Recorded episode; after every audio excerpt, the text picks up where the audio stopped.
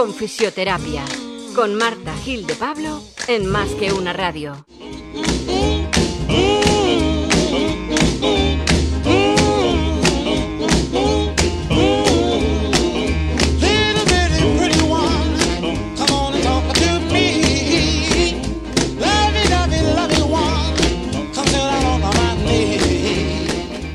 ¿Qué tal amigos? Buenos días y bienvenidos a un programa más de Mejor con Fisioterapia. Estamos en directo las 11 y 3 de la mañana de este día 3 de junio del 2020.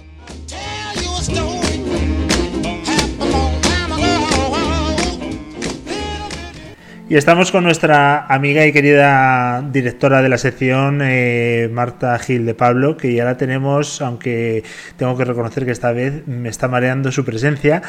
Eh, y es porque no logra poner en horizontal un teléfono. Estamos conectados vía Skype por el confinamiento y bueno, yo la estoy viendo pues en posición completamente horizontal. Eh, ¿Estás mareada, Marta? ¿Qué tal estás?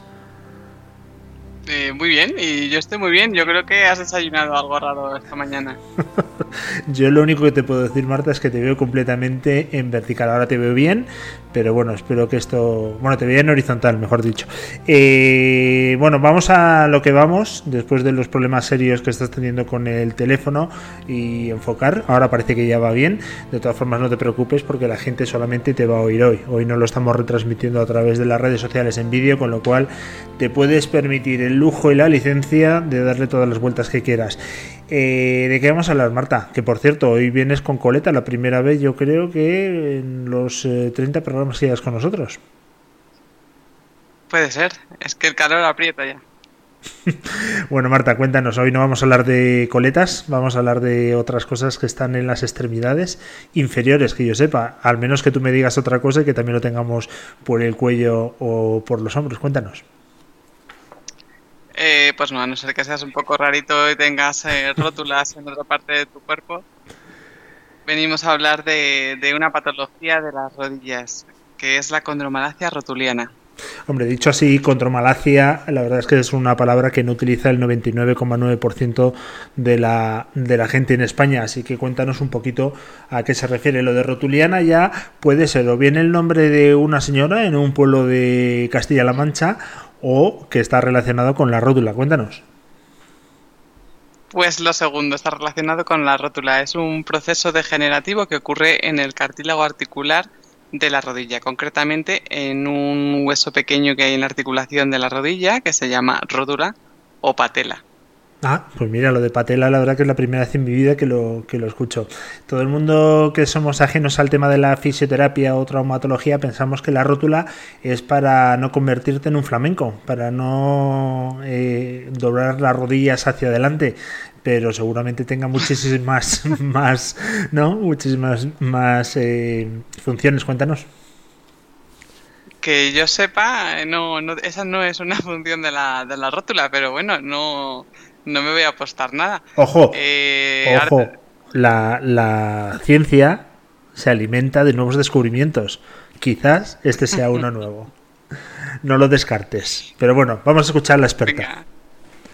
Dicho queda. Eh, bueno, primero os voy a hacer un repaso anatómico de la articulación de la, de la rodilla, en lo que refiere la articulación de, de la rótula con el fémur. El fémur es el hueso largo de, del muslo y que articula con, con, la tibia, que es el hueso de la espinilla, digamos, ¿no? Entonces, justo a la altura de la articulación de la rodilla tenemos otro hueso pequeño, que es un hueso sesamoideo y que es un hueso móvil.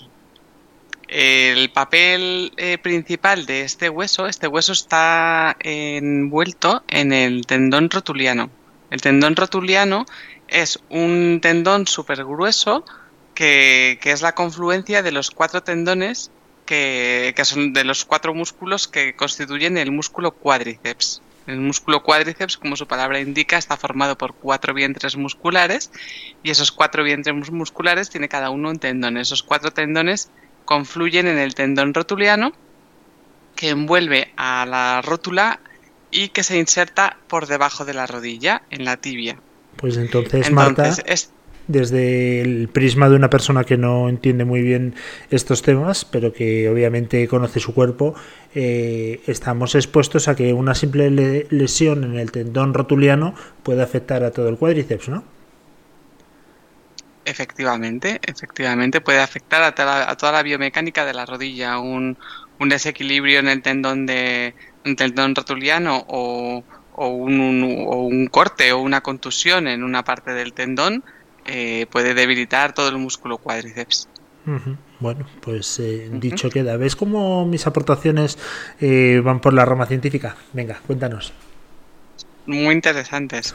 Eh, la rótula, la función principal de la rótula es aumentar la fuerza extensora del cuádriceps. El cuádriceps es un músculo cuya función es mm, hacer una extensión de la pierna, es decir, una, extensión de, la, de lo que es la, parte baja de la, de la, pierna. O sea, es que claro, realmente la pierna es de cadera a rodilla, ¿no? Eh, eso hace una extensión de la tibia sobre, sobre el fémur.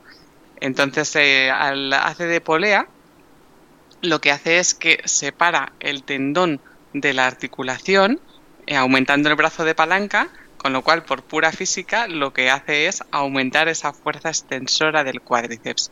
No lo hace como una polea como nosotros nos imaginamos, que es como una cuerdecita, que en este caso sería el tendón, pasando por la polea, que sería la rótula, sino que es, al ser un hueso móvil, es la, propia rótula la que se desliza hacia arriba cuando hacemos una extensión. No es el tendón el que desliza sobre el hueso, sino que todo el hueso junto con el tendón se desliza hacia arriba.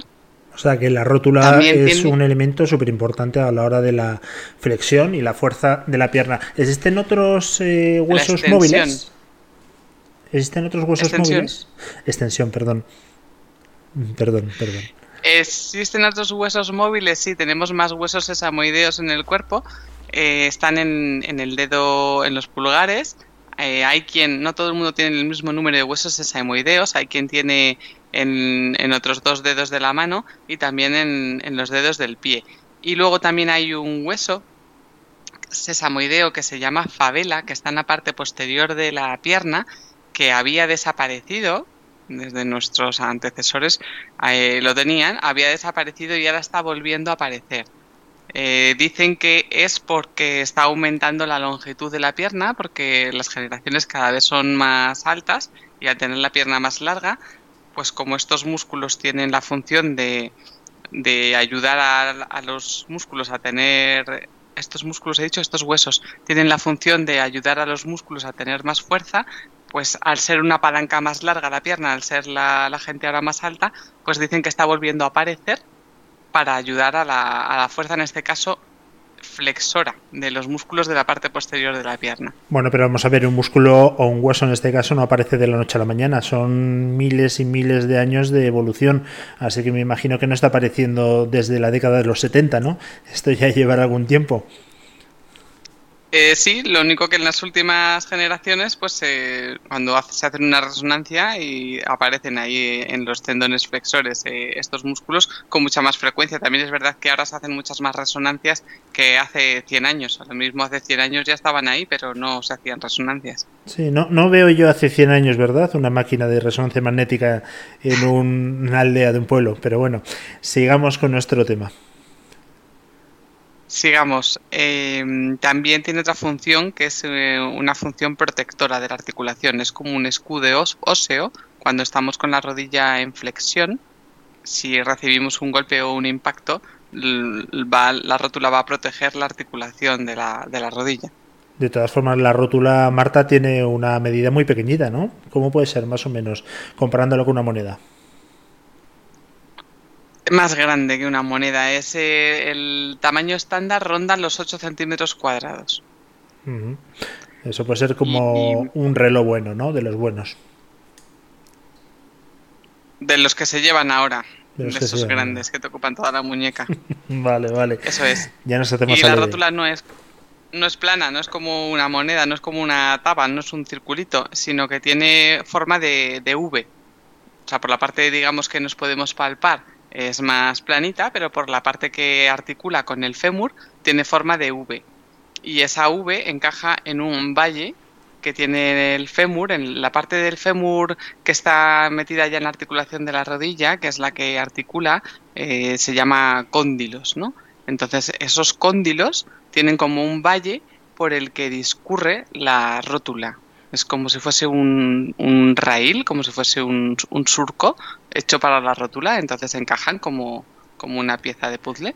Pero obviamente, como pasan todos los huesos, no existe contacto, ¿no? ¿Existe algún tendón o algún cartílago o directamente hay un roce? Claro, cuando de ahí viene la condromalacia rotuliana, no debe existir un roce y cuando existe un roce es cuando ya empieza a desgastarse el cartílago y entonces aparece la patología de la condromalacia. Lo ideal es que, que, que estén paralelos pero y que se deslicen y no lleguen a rozarse. ¿Cuáles son los síntomas, Marta? Bueno, eh, los, las principales causas de condromalacia rotuliana. ¿O quieres que empiece por los síntomas? Ya me estás mareando. Te he entendido. Es que, claro, la gente no lo está viendo, pero tú que me estás mirando por Skype, me has guiñado un ojo como diciendo, ya te estás saltando otra vez la escaleta, amigo. Así que, perdón. Cuéntanos las causas, por supuesto. Bueno, pues las principales causas eh, son, lo primero, que haya una alteración entre ese encaje de las piezas, entre lo que es el valle del fémur y la rótula.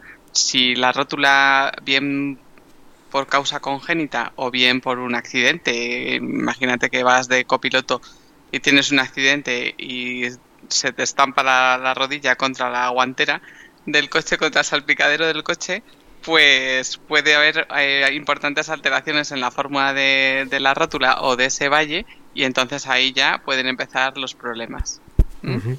Hombre, es un, eh, un, También alteraciones... No, te decía Dime. que es un ejemplo muy, muy gráfico, desde luego, nos lo imaginamos completamente. Uh Bien.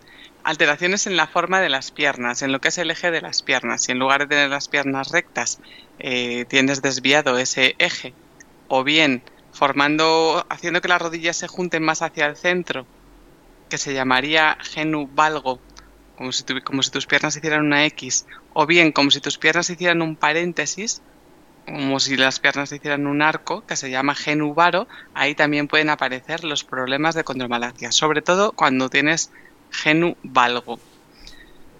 Por sobrepeso, por calzado inadecuado, por una atrofia de la musculatura. Por ejemplo, la gente que ha estado ahora sin hacer deporte eh, tres meses, siempre y cuando lo hiciera regularmente eh, anteriormente al confinamiento, eh, pues ese desequilibrio muscular y esa falta de tono muscular también puede llevar a una, a una condromalacia temporal. Mm, acortamientos de la, o sea, un, acortamiento de la parte posterior de la musculatura, es decir, que haya un desequilibrio entre los músculos anteriores y posteriores. Mm, piernas desiguales en longitud. Una curva exagerada en la columna vertebral, en la zona lumbar, que provoca un acortamiento de la musculatura posterior de las piernas. Mm, las mujeres lo padecen eh, el doble que los hombres, es por, por, tanto por tema hormonal como por la forma de las piernas. Al tener las caderas más anchas, pues el fémur no baja recto, sino que baja un poquito hacia el centro, produciendo ese genuvalgo que comentábamos antes, con lo cual las mujeres son doblemente propensas a padecer la, la condromalacia. Y también por golpes agudos o traumatismos repetitivos. Mm, por, por ejemplo, correr en la cinta del gimnasio es mortal eh, elíptica, bicicleta, la gente que trabaja de rodillas, eh, como los albañiles, por ejemplo, ¿no? Eh, colocan el suelo y están todo el día de rodillas. Eh, las mujeres o los hombres que todavía friegan de rodillas, más mujeres que, que hombres seguramente. Y, y, ahora sí pasamos a, los síntomas. Te puedo preguntar una, una, cosa, una tontería. Anda que no hay veces que yo me pongo de rodillas para hacer cualquier chapucilla, lo que sea, y cuando me levanto me hacen las rótulas clas, clas, clas, clas. ¿Eso, ¿Eso qué es? O por lo menos también me pasa mucho cuando vengo de correr, ya me meto en la cama por la noche, estiro fuerte las piernas hasta que crujen las rótulas. ¿Eso qué es? Pues eso es un síntoma de condromalacia rotuliana. Ya has ah, pues descrito mira. tú el primer síntoma. Pues mira qué bien. Bien. me, ¿Bien? me, dejas más tranquilo. de todas maneras, casi no sé si te has dado cuenta, Luis, de que cada vez que tocamos un tema mmm, te es bastante familiar, ¿eh? Me, me preocupa. tengo de todo, tengo de todo. Claro que también es verdad que quien te siga desde el primer programa verá que el ser humano no está rematado obviamente no está bien rematado, nos faltan años de evolución, porque si encoges una pierna o tienes algo más corto ya te afecta a todo el cuerpo, con lo cual obviamente yo soy un tío defectuoso de serie, pues claro, tengo todas las anomalías eh, habidas y por haber. Pero bueno, para eso te tengo a ti y voy a seguir tus sabios consejos. Cuéntanos qué más síntomas hay. Vale, pues además del que has dicho, eh, tenemos bueno dolor en la parte anterior de la, de la rodilla que empeora al presionar la, rótula. Todo lo que implique doblar, estirar, potenciar el cuádriceps, eh, subir y bajar escaleras, correr. Mm, lo que tú has dicho, si estás, por ejemplo, conduciendo muchas horas o estás en el cine o estás agachado jugando con, los niños y te levantas, pues eh, sientes un, un dolor bastante molesto a la hora de extender la rodilla. En mi caso. Puedes perder también. En, mi caso, perdona Marta, porque seguramente a mucha gente le pasa, no es que tenga dolor, es que ese crujido me alivia mucho. No me causa dolor, pero me alivia, es como una descarga. No lo debo hacer, ¿no? No lo debo provocar. Tú ten en cuenta que esos crujidos y chasquidos que tú escuchas es el que el cartílago, en lugar de estar lisito, como una patena y suavecito, está rugoso. Entonces, al tener esos picos y esas grietas y esas rugosidades, eh, cada vez que se engancha con, el cartílago también desgastado del fémur, pues como que clac, clac, clac, se enganchan. Entonces hay veces que, puedes tener sensación de bloqueo y ese clac que tú oyes es que el cartílago ha conseguido vencer el enganche, pero bueno, a costa de a costa de que, ¿no? A costa que lo estás desgastando mucho más, ¿no? Me imagino. Claro. Bueno, pues lo tendré en cuenta y cuando lo haga sabré por lo menos que me estoy cargando el cartílago, porque el gustito no me lo quita nadie. Seguimos, Marta. Bueno, eh, otro síntoma también puede ser que tengas la rodilla un poquito inflamada. No suele ser muy común, la inflamación de rodilla suele ser más por otras patologías como meniscopatía o artrosis, pero, pero bueno, también puede haber un poquito de, derrame de líquido sinovial y haber un poquito más de, líquido en la rodilla. También puedes tener debilidad del, del, cuádriceps, sobre todo del vasto interno, que es la porción del cuádriceps que, va por la, por la parte interna del muslo. Eh, seguimos, Bien. Vale, eh, curiosidades. ¿Sabes que la rótula multiplica entre 3 y 7 veces la fuerza extensora del cuádriceps? Bueno, me imagino que lo que has comentado antes, ¿no? Al ser un efecto polea, pues hace que, tengas esa capacidad. ¿Se puede vivir sin rótula o no? Eso es, se puede vivir sin rótula, pero a, un alto precio, que sería mm, que tendrías que caminar con la pierna en extensión, como si fuese una pata de palo, y que perderías muchísima fuerza extensora en el cuádriceps, sobre todo contra la gravedad. Entiendo, entiendo. ¿Existen prótesis y, soluciones alternativas? Sí, sí, sí, pero vamos, más vale que no tengas que llegar a hablar de prótesis de rodilla, porque porque, porque no, no, no es la mejor solución. Vale, vale. Mira, el cartílago de todas nuestras articulaciones están protegidas por cartílago, ¿no? Para que no haya un roce entre los huesos y, y, se, y se deslicen las articulaciones sin, sin que haya fricción. El cartílago de la rótula es el cartílago más grueso de todo el cuerpo. Tiene, fíjate que parece que va a ser una cosa súper gorda, tiene 7 milímetros de espesor y es el cartílago más grueso de todo el cuerpo. Te recuerdo que todo lo que sea desgaste de cartílago ya no hay marcha atrás. No hay una solución para, para volver a generar cartílago. De manera que todo lo que es un, es un banco que tenemos para toda la vida, esa capa de cartílago, esa lámina de cartílago, y todo lo que gastemos ya es para siempre. Yo tengo. Tengo ahí que, comentarte alguna cosa, ¿no? Por ejemplo, el tema de células madre no serviría para el tema del cartílago. Segundo, eh, la aleta de tiburón, que la venden como un remedio brutal. Y tercero, las infiltraciones. Eh, tengo muchos amigos que practican triatlón y que tienen siempre esa patología porque es muy típica. Y a base de infiltraciones y células, historias, dicen que se encuentran francamente bien. Vale, dentro de 10 años vuelve a, vuelve a hablar con estos amigos y pregúntales si sus rodillas siguen francamente bien. Vale, vale, vale. O si ya están en la fase de artrosis. el, la aleta de tiburón, el cartílago de tiburón que has dicho, está demostrado que no sirve absolutamente para nada, que la gente no se gaste el dinero en cartílago de tiburón porque está comprobado que el organismo no lo asimila. O sea, que tal cual entra, sale, te has gastado la pasta y no te sirve para nada. Vale. Luego tenemos las opciones de las células madre, de plasma rico en plaquetas e incluso se está ensayando ahora con injertos de cartílago. Pero a día de hoy es algo súper caro y que no está demostrado que sirva de gran ayuda. Eh, ahora en el tratamiento te diré mi punto de vista en cuanto a una de estas opciones. Fenómeno. Oye, también comentarte que en el programa que hiciste sobre los ligamentos y la tríada, ¿te acuerdas que se me ha quedado ya grabado lo de tríada? Hablábamos también de, los injertos de, animales, por ejemplo, de, un cerdo. Eh, en este caso no, mm. no sirve. En este caso no, sirve, no. Supongo que, bueno, cuando hablan de banco de cartílago, la verdad es que no sé de dónde sacan el cartílago. No sé si han cogido células tuyas y las han regenerado en laboratorio y meses después te las implantan, o si sacan cartílago de cerdo o de vaca. Lo desconozco. La verdad es que ahí no, no he investigado. Si te dan a elegir, Marta, entre que te injerten uno de cerdo o uno de vaca, ¿cuál sería tu preferido? Pues ninguno. Prefiero el mío. Le preguntaría al médico cuál sería la mejor opción. Supongo que depende de la parte del cuerpo, pero vamos, no, no me seduce ninguna de las dos ideas. Ninguna, ¿no? Oye, no, no se regenera, obviamente. Eh, si te parte eso, se va un trocito, no, no va a crecer ya, ¿no? No, no va a crecer.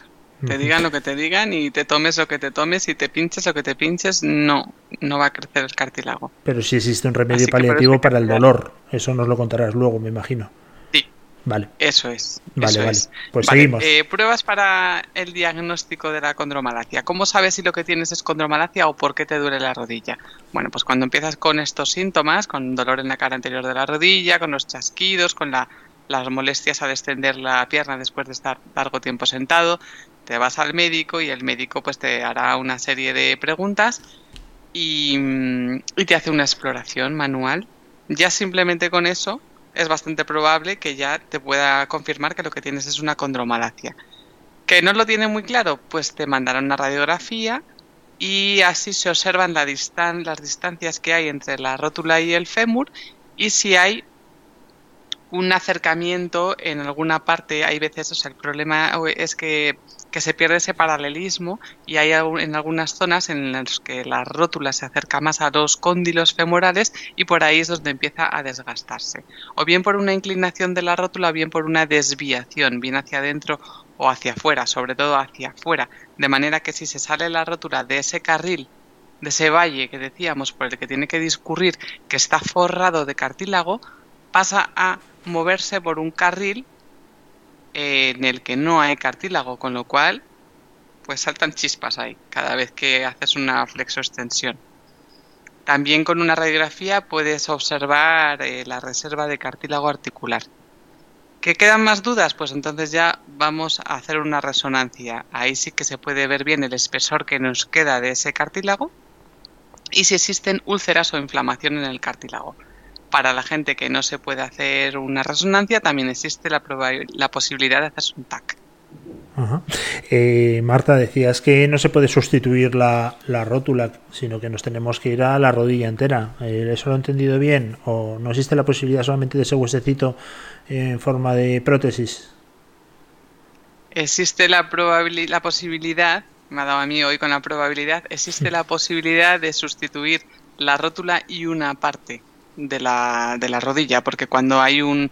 Si tú tienes, llegas ya a un grado de condromalacia tal que tienes que pensar en prótesis, ya sea total o parcial, no solamente está dañada la rótula, sino que también está dañado el fémur. Entonces tienes que sustituir parte del fémur, de los cóndilos, que es lo que articula con la rótula, y, y la rótula. Y ya si es un destrozo masivo, pues entonces ya sería una prótesis total. Hablando de destrozos masivos, creo que te enseñé hace tiempo una jugadora de fútbol eh, que en pleno partido se le salió, se le luxó y empezó a darse golpes, pero cual martillo, hasta que se lo colocó y siguió jugando al fútbol. ¿Eso es una fake news eh, o puede ser verdad? No, no, eso es verdad. Eso es que es una luxación de rótula. Se le salió la rótula de ese carril, se le salió del, del, valle de los cóndilos y lo que hizo ella, lo bestia, pues, pues fue a puñetazo limpio volver a, encauzar la, la, rótula en su sitio. Eso, imagínate, para el daño para el cartílago, hacerte eso a puñetazo limpio es una barbaridad. Eso es lo que quería decir, que siempre que tengas una luxación, ve a un médico, a un experto, un especialista, a un fisio que te lo coloque como Dios manda, porque ahí te puedes dañar a lo bestia el cartílago, me imagino. Claro, claro, puedes producir que se te, que se te despegue del hueso, del, te arranques del cartílago. Bueno, bueno. Eh, ¿Qué nos toca? ¿Grados o qué puedo hacer? Nos tocan grados de condromalacia. Muy bien. Igual que en los esguinces y en otro tipo de lesiones, eh, hay una clasificación de menor afectación del cartílago a mayor afectación. Tenemos cuatro grados de condromalacia. El grado 1 sería cuando el cartílago empieza a reblandecerse. Entonces, si tú, si tú me tiras un, un pinchito con una artroscopia, ese pinchito ya se hundiría en el cartílago. El grado 2 ya habría fisuras en ese cartílago, ya empieza a haber unas ulceritas, como unos agujeritos en el cartílago y ya es más irregular. En el grado 3 ya hay agujeros en el cartílago, ya hay lesiones que, en las que no hay ya cartílago y se ve el hueso de debajo del cartílago. El hueso de debajo del cartílago se llama hueso subcondral. Entonces ya tienes trozos de la rótula, en este caso, en los que o en, los cóndilos del fémur en los que falta cartílago, ya se ha arrancado y ya se ve el hueso. Y por último estaría el grado 4, que sería el más grave, en el que el hueso ya está sin cartílago.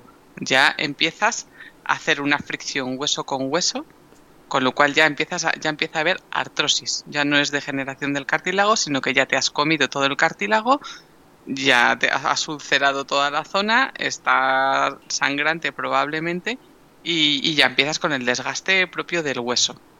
Cuando se llega al grado 4 no hay fisioterapia que lo pueda arreglar, ¿verdad? Me imagino que ya directamente nos tenemos que meter en, quirófano.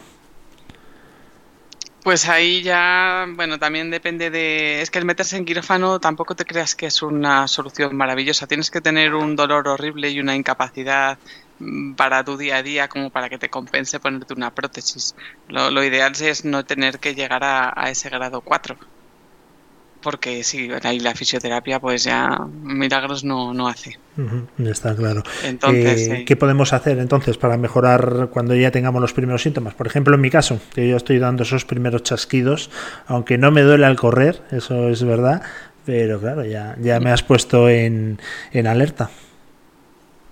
Pues si estás en fase de grado 1, en fase aguda, el tratamiento es, eh, o sea, si tienes dolor, el, problema es cuando, pues en tu caso, cuando no te da dolor y entonces pues sigues haciendo las cosas que te pueden estar dañando el cartílago. Si tuvieras dolor, pues, por, ejemplo, te doliera al correr, pues no saldrías a correr y estarías ahí protegiendo tu cartílago. Pero como no te duele, pues sigues alegremente machacando tu cartílago.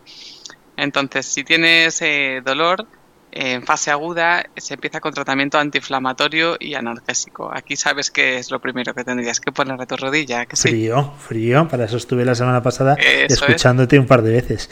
Una bolsita de hielo. Eso es, una bolsita de hielo y dejar de hacer todas aquellas actividades que te produzcan dolor. En tu caso, bueno, pues como no te produce dolor, pero lo normal es pues que te duela el subir y bajar escaleras, que te duela el correr, que te duela hacer bicicleta, entonces todo eso tenemos que dejarlo por un tiempo. Otra pues, solución que te puede ayudar, sobre todo cuando la causa es que ya hay una desviación de la rótula y está articulando por donde no debe, es una rodillera con un agujero para la rótula que nos sirve para centrar a la rótula y mantenerla en su sitio. Sí, eso lo he visto muchas veces. Luego también ¿Sí? Sí, no, te comentaba que lo hemos visto muchas veces, el, famoso agujerito en una rodillera. Eso es, la típica rodillera de neopreno con, un agujerito para, mantener ahí la rótula. a raya. Y luego existen tratamientos de fisioterapia manuales como, como es la liberación miofascial, los masajes, los estiramientos y también la electroterapia, magnetoterapia y TENS, el TENS para aliviar el dolor y la magnetoterapia para bajar la inflamación e intentar regenerar un poquito eh, los tejidos de esa zona. No te quiero meter ningún tipo de presión, Marta, faltaría más, pero, Ya, te has comido dos minutos tres, en este caso, del programa de Silvia Real, así que tenemos que ir con la última parte un poquito más ligeros, ¿eh? Muy bien, vamos ligeritos. Eh, cuando estamos en una segunda fase de la condromalacia, eh, lo más importante, lo más importante, importante para solucionar la condromalacia es una potenciación muscular activa del aparato extensor. El aparato extensor es el cuádriceps, todos los músculos del muslo los tienes, no me vale la electroestimulación, no me vale que te sientes en un sofá y te pongas unos electrodos mientras ves tu serie favorita. No, te lo tienes que currar y tienes que hacer ejercicios activos de potenciación del cuádriceps, sobre todo del vasto interno, para mejorar la biomecánica de la rótula y para mejorar el estado muscular y ayudar a que todo esté más en su sitio.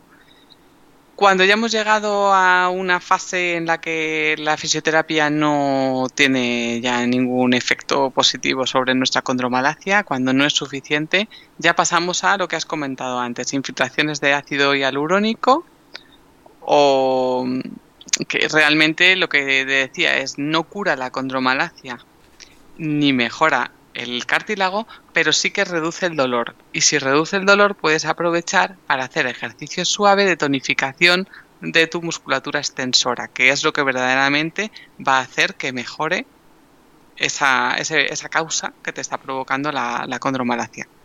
¿De acuerdo? Pues eh, por todo lo que dices, eh, Marta, eh, nuestro cuerpo humano está diseñado para aguantar unos añitos. A partir de cierta edad ya esto no tiene marcha atrás, así que el mejor remedio yo creo que es cuidarse, es no hacer mucho el bestia. En mi caso, por ejemplo, ¿qué me recomiendas? Y en el de mucha gente que nos escucha que corremos, que es la actividad yo creo ahora más recurrente porque es gratis prácticamente, campo o asfalto campo, sin duda. Cuanto más dura sea la superficie de, contacto, mm, mayor va a ser el impacto sobre el cuerpo, no solamente sobre las rodillas, sino sobre nuestra columna y nuestras articulaciones, con lo cual, cinta de gimnasio lo menos recomendable, lo siguiente menos recomendable sería asfalto, y luego yo optaría por arena o por campo, si tienes la suerte de tenerlo a mano. Bueno, pues eh, dicho queda, sobre todo para aquellos que viven en la playa, ¿no? Porque aquí en Madrid, donde vivimos tú y yo, en tu zona no veo yo mucha arena, ¿no? Al menos que te metas en un parque infantil y estés dando mm, vueltas todo el día. Bueno, hay campo, hay campo, eso sí.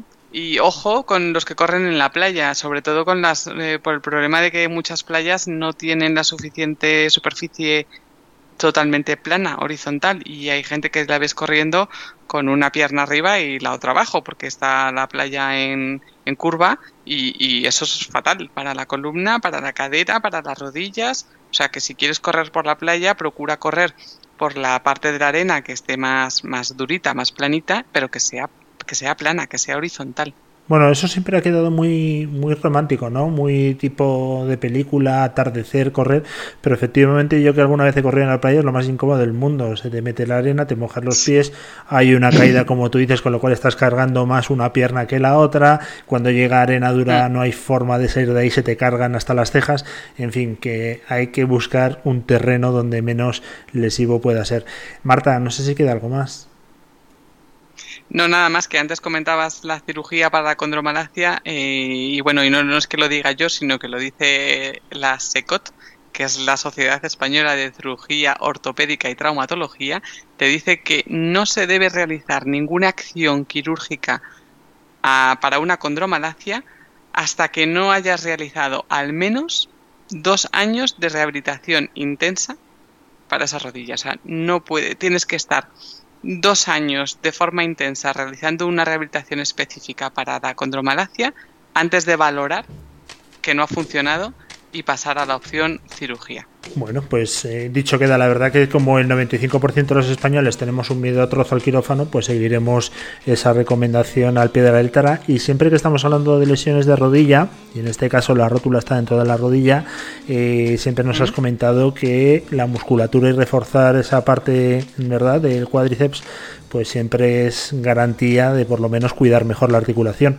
Otra cosa, como tú decías antes, Marta, es que vayas en un coche a 150 kilómetros por hora y te empotres contra una pared y te tragues no solamente la guantera, como decías, sino hasta el muro de hormigón. Entonces, en ese caso, ya poco podemos hacer y seguramente haya que ir al quirófano. Así que a conducir despacito, a correr con precaución y a reforzar esa musculatura. Y a cuidar el cartílago que, que es para toda la vida y no hay recambios. Efectivamente. Bueno, Marta, que ha sido un auténtico placer, que me ha encantado, que al final he podido verte en posición vertical, con lo cual me has evitado una tortícolis y, y mira, un tema que podríamos sacar más adelante dentro de mis innumerables patologías. Eso iba a decir, que también os podrías hablar de ello. Bueno, Marta, que ha sido un placer como siempre, que nos vemos y que cuídate muchísimo, ¿eh? Muchas gracias. Y nos gusta mucho, nos gusta mucho la coleta, así que luego subiremos una foto a Twitter. Hasta la semana que viene.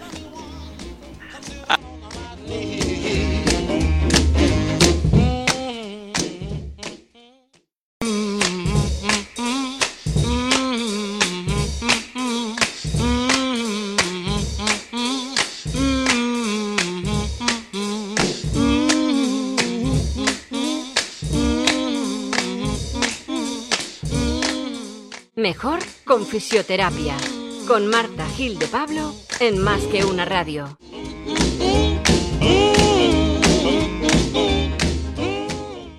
El que avisa no es traidor. Con Luis Vega. Luis Vega.